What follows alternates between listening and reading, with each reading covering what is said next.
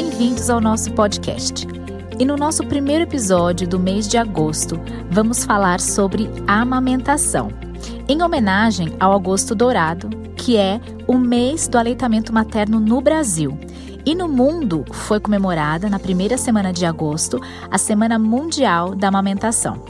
O tema para a campanha nesse ano foi Apoiar a amamentação para um planeta mais saudável. E eu tenho hoje uma convidada já conhecida por aqui, a psicóloga Tatiane Zaran, que vai falar um pouquinho sobre os aspectos psicológicos da amamentação. Oi, Tati, tudo bem? Oi, Ju, tudo bom? Que bom estar contigo novamente.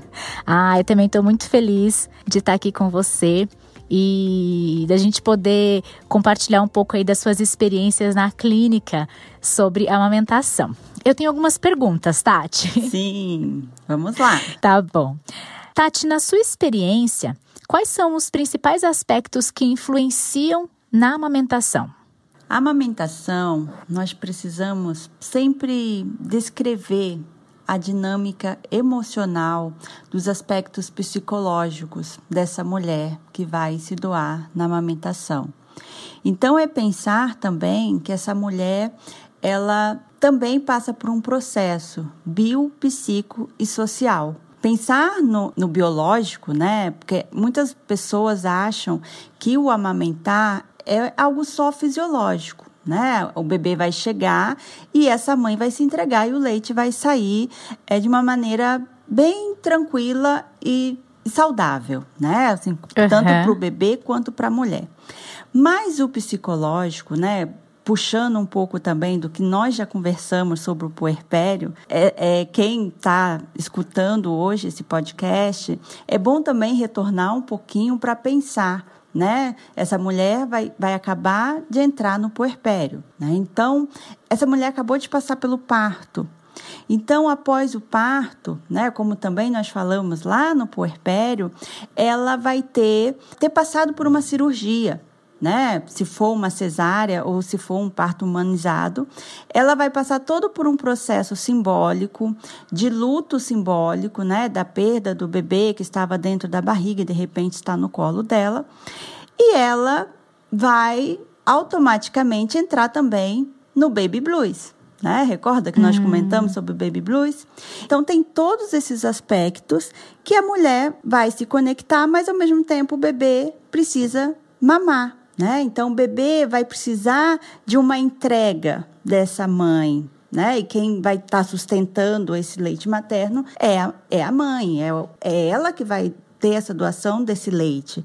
Então, para esse bebê, né? E para essa mãe, ela precisa de uma energia maior para essa entrega. Então, não é apenas, né, o fisiológico, é pensar também no psiquismo e também no social.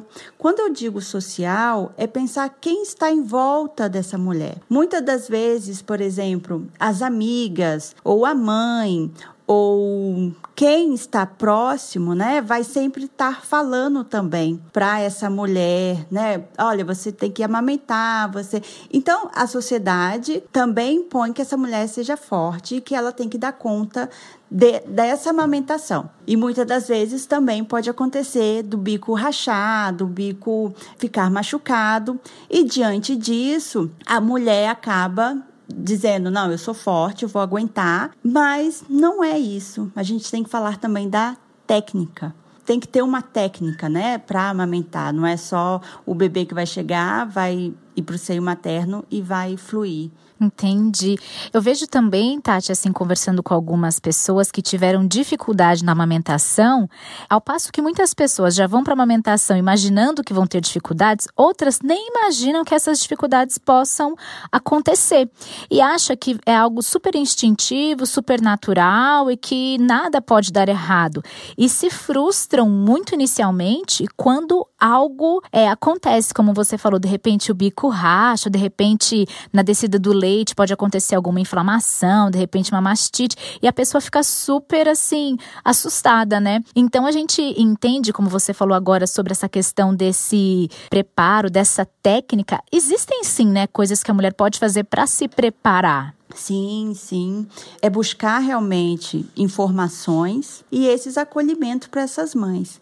Essas informações, as mulheres podem ir até o banco de leite, né? Elas podem ir até uma consultoria de amamentação logo no, na gestação e não só no pós-parto, após o parto, entendeu? Até o pré-natal psicológico. O pré-natal psicológico, ele tem um encontro que é falando da amamentação.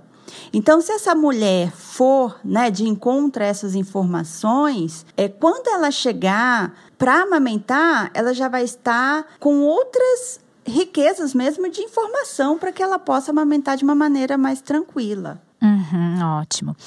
Tati, como você diria que a nossa história de vida e as nossas expectativas prévias em relação à amamentação podem interferir nesse processo? Há muitas expectativas, né? Expectativas, ideais.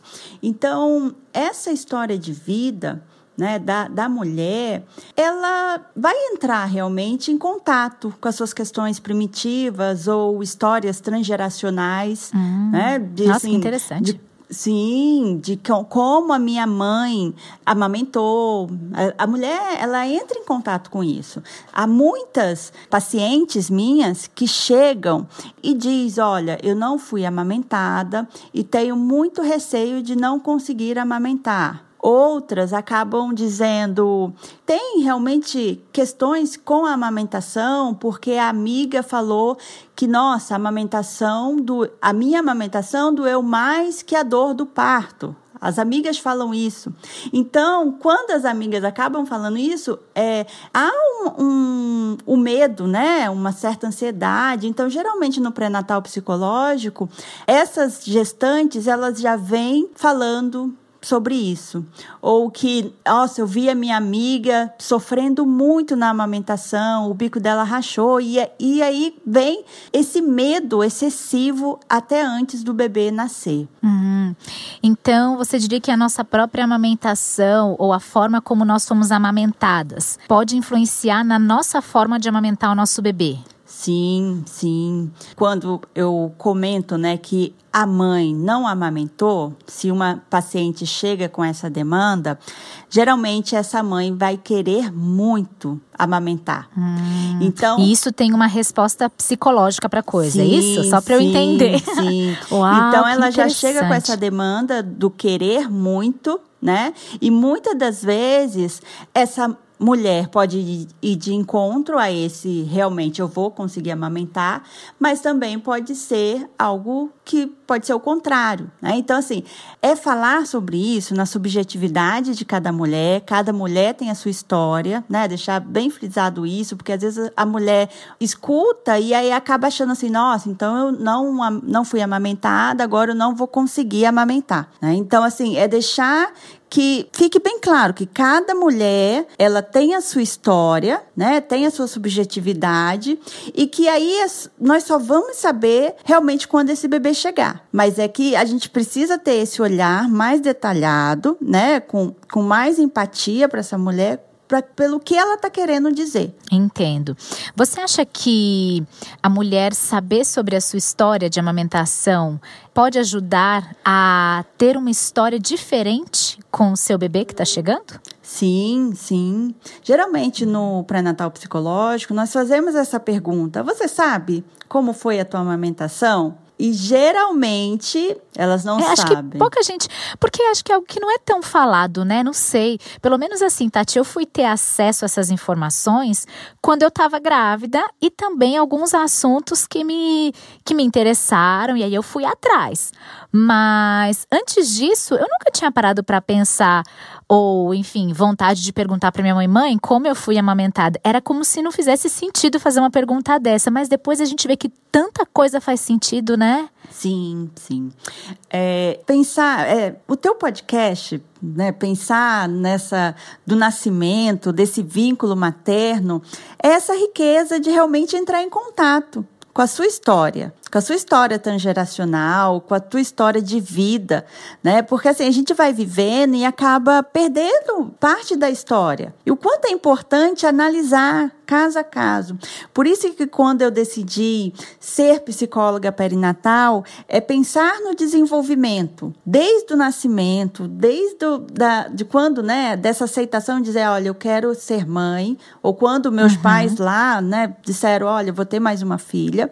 E aí, é, essa gestação, essa primeira infância, segunda, terceira, e vai faz todo sentido para todo o resto da vida. Né? Uhum. Nossa, muito legal. Tati, mudando assim um pouco de aspecto dentro da amamentação, é, algumas mulheres, até mesmo eu, tive algumas questões com o meu seio durante a gestação. E já que estamos aqui falando sobre o assunto, né, vamos ser, você sim, bem aberto e vulnerável. Mas quando eu estava gestando, ou até mesmo amamentando, a questão do meu seio para o meu bebê e o seio para o marido. Sabe essa questão da erotização? Rolou um pouco de confusão e você pode falar um pouco pra gente sobre a erotização do seio e essa influência na amamentação? Sim, ótima pergunta, Ju. O que acontece? Se a gente for pensar no nascimento, ele é todo sexual, né? De uma forma sexualizada, né? O bebê chega é, pelo ato sexual, né? tem a, a, penetração, tudo. Então, assim, e o bebê mama também em um órgão que é sexual. Né? Que, que a pessoa for pensar que, olha, o seio, tem muitas mulheres né, que realmente sentem muitos desejos né, no ato sexual com o seio em si, na sua sexualidade, e, e até mesmo para o casal. Né? Se o casal pensa que o seio é só para o ato sexual ou para a sexualidade, isso realmente vem à tona na amamentação. Então, é, há mulheres que têm realmente essa proteção com o seio, é, e realmente, no, quando ela vai se doar para a amamentação, isso fica confuso. E até mesmo para o homem. Né? O homem também tem que estar tá ciente disso, mas que é o meio que a criança vai ser amamentada. Né? Então, assim, é pensar que há uma certa entrega de energia, né, também na amamentação, e nesse momento, no pós-parto, na, na, amamentação, essa, a mulher vai estar tá se entregando por completo para esse bebê. Esse bebê precisa dessa energia, ele, ele precisa também é, ser sexualizado né? Vamos pensar assim, é, desde do, do toque, do olhar carinhoso, isso tudo é sexualidade, né? De, de olhar para o bebê, de, de desejar, de falar, olha que lindo, ai, olha a pele, aí passa a mão. Isso tudo é sexualidade. A gente não está falando sobre é, ato sexual, mas é uhum. passa essa, é, um, um certo libido para essa criança. Tati, são muitos tabus que a gente vai quebrando, né? Sim de encarar algumas verdades que às vezes chocam, mas é verdade, Sim, né? Sim, exato.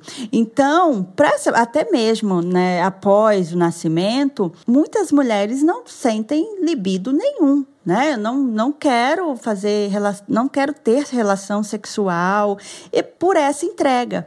Então também é muito importante que os homens, homens que, este, que estarão, né, é, nos escutando, que eles também pensem sobre isso, sobre essa entrega de energia, de que a mulher está passando para o bebê e que ele também pode estar passando isso para o bebê, né? Porque aí, uhum. aí vai, vai entrando no equilíbrio tanto para a mulher quanto para o homem para essa entrega dele dele. Nossa, muito, muito interessante. Então, a rede de apoio entra aí também, né? Sim, a rede de apoio a gente pensar, entra. É, como que essas pessoas que estão ao redor dessa mulher, então essa rede de apoio, em especial o marido, o companheiro, né, pode ajudar em relação à amamentação? Eu pergunto isso, Tati, porque assim, eu já ouvi relatos, já li né, muitos relatos de muitos homens que se sentem totalmente fora dessa cena. Então, assim, o bebê nasceu, eu vou mesmo trabalhar, porque dentro de casa não tem nada que eu possa fazer. É, ao passo que a gente sabe que isso tudo não é verdade, existem muitos papéis, mas assim, é, vamos, eu tô falando da, da maioria que eu ouço. Então, é, é a mulher não precisa do marido naquela hora e nem o bebê, porque a mulher é, tá amamentando, tá se doando pro bebê e o bebê não quer mesmo o pai, aquela coisa, né, de quando mãe, o pai pega, o bebê chora, a mãe pega, o bebê para de chorar. Então, assim, como você diria que essa rede de apoio, em especial o marido, pode ajudar nesse momento? Sim. Hoje eu até pensando aqui num, numa frase que eu li de uns pais que estão fazendo um movimento agora, né, agosto, Dia dos Pais, escreveu assim: os pais não ajudam. E os pais também não são rede de apoio. E aí eu falei, nossa, eu falo tanto sobre a rede de apoio, como que eu tô lendo isso, né? Mas o que eles que, é, querem dizer com essa frase? Que os pais também não são rede de apoio. É que os pais, eles também precisam exercer a função parental. Ele precisa exercer essa parentalidade. E com essa função, exercendo essa parentalidade, exercendo essa entrega para o bebê também, é pensar também na amamentação, mas é também pensar nessa rede de apoio que a mulher precisa. Então, como que o homem pode ser também rede de apoio nesse momento? É sustentando o bebê, é sustentando também a mulher nesse momento, seja fazendo uma massagem, seja fazendo um carinho ou até mesmo um olhar confiante. Quando após o amamentar, ele também pode sustentar. Porque assim, amamentar não é só o leite que sai. É, é o toque, é o contato pele a pele, é o olhar, é o cheiro. Então, nesse momento que a mãe está fazendo esse vínculo mãe-bebê, é também o pai está fazendo o vínculo pai-bebê, vamos pensar assim, a avó. Então, por isso, sempre frisando na rede de apoio né? Geralmente, pega um copo de água e entrega para essa mulher, sabe? Pega algo para ela comer após. Isso tudo é o pai também ajudando nessa rede de apoio.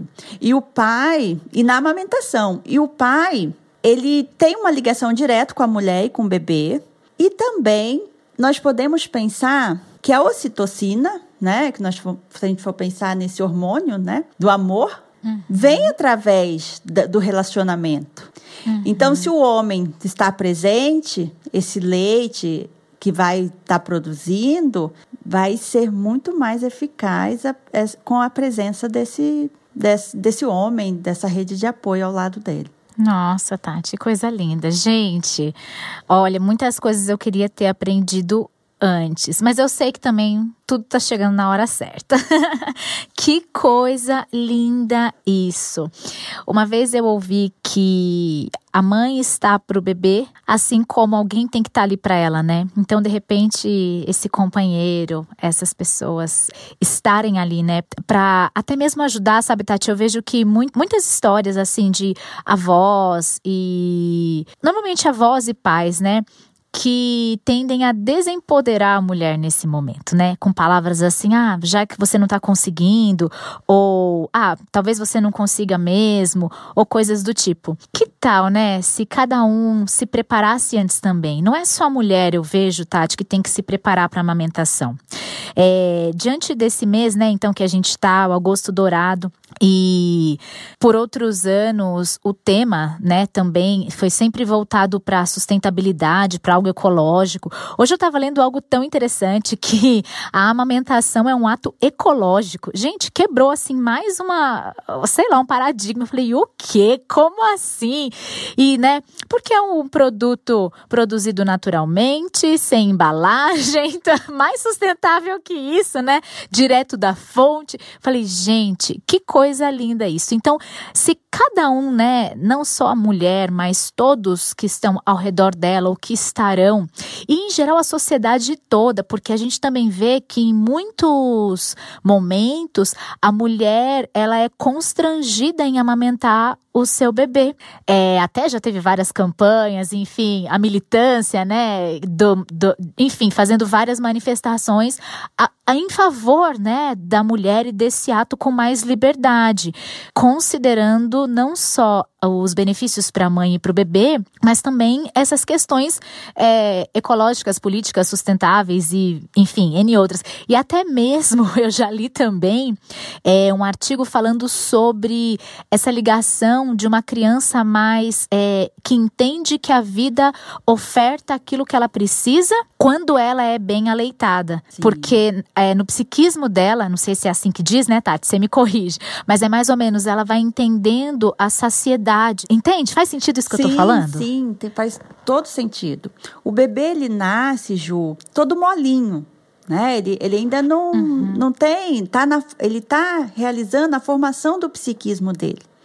Então, quando o bebê chora e a mãe né, acolhe esse bebê, sustenta, dá o, o leite materno, dá o carinho, dá o cheiro, dá o olhar, esse bebê esse psiquismo que está em formação começa a processar. Nossa, eu choro, vem alguém e me segura e me sustenta. É, e aí ele vai começar a perceber. E isso é para a vida toda, esse sustento, né? É para a vida toda. E eu também costumo dizer né, que esse olhar, é, é, as pessoas precisam olhar para essa mulher que amamenta também como um processo fisiológico emocional, mas também a gente não pode esquecer que a amamentação é uma dupla. É uma dupla que é a mulher, né, o processo fisiológico, o seio materno, mas também esse bebê tem que encaixar nesse seio. É, eu sempre digo que é um, é um processo de chave e fechadura, sabe? A chave tem que entrar nessa fechadura e tem que girar. Né? Então, esse bebê, a gente tem que pensar também que tem que ter essa conexão do bebê. Então, é, tá, há né, a possibilidade de, de, de ver como está a linguinha desse bebê. Tem todo um, um questionário, umas questões assim de pensar nessa técnica, né? E essa entrega também psíquica, fisiológica, para tudo. A gente tem que pensar em todos os detalhes. Sim. É, a amamentação não é só ofertar leite, né? Exato. É oferta de si né? Uhum. É oferta de todo o ser, de é uma disposição muito grande mesmo, assim. E é um grande desafio hoje, né? Pensando assim no, no social, se entregar tanto, se ofertar tanto para alguém, né? Que, que interessante pensar nisso, né? Enfim, Tati, a gente está caminhando para o nosso finalzinho. Ah, é uma pena porque eu conversaria com você por horas. Mas assim, é, então, para a gente finalizar, né? O que você diria a uma mulher que está vivendo o conflito entre a vontade e o medo de amamentar? Sim. Buscar informações, buscar acolhimento. Até esse podcast acolhe essas mães, buscar consultoria de amamentação, buscar é, informações de especialistas e de pessoas que agregam, né? Porque realmente na amamentação há muitos pitacos, né? Há muitos pitacos de um que pesa muito é o seu leite é fraco, né? E aí dizer que esse leite é fraco também é dizer que essa mulher é fraca, é dizer ah. que eu não estou sustentando o meu bebê. Né? Ai, tão, tão duro, né? É tão duro, né? É, são falas muito duras. Exato. A gente não pensa para falar, né? Exato.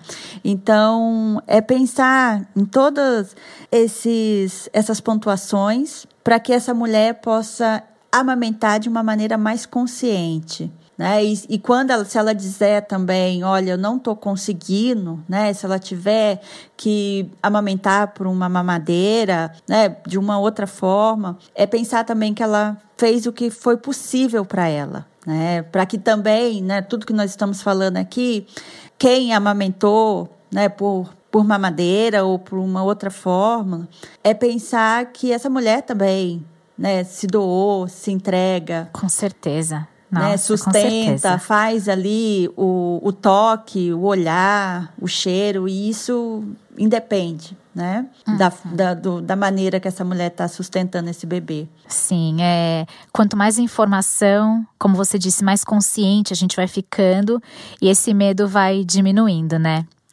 Eu espero que esse nosso episódio possa trazer essa força, essa vontade para as mulheres e essa consciência.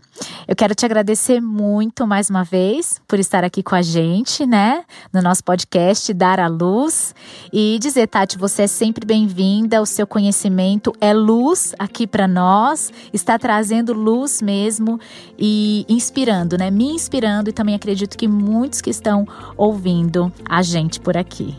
Eu que agradeço, Ju. Mantenha firme, sustentando, enviando essas mensagens também de luz para essas gestantes, para as mães, puérperas, para que elas também não se sintam é, cobradas, mas sim acolhidas. Né? Saber que tem um sim. espaço. É isso, esse aqui é um espaço de acolhimento e abraço mesmo. Tati, eu te agradeço e até a próxima. Ok, grande beijo, Ju. Um beijo.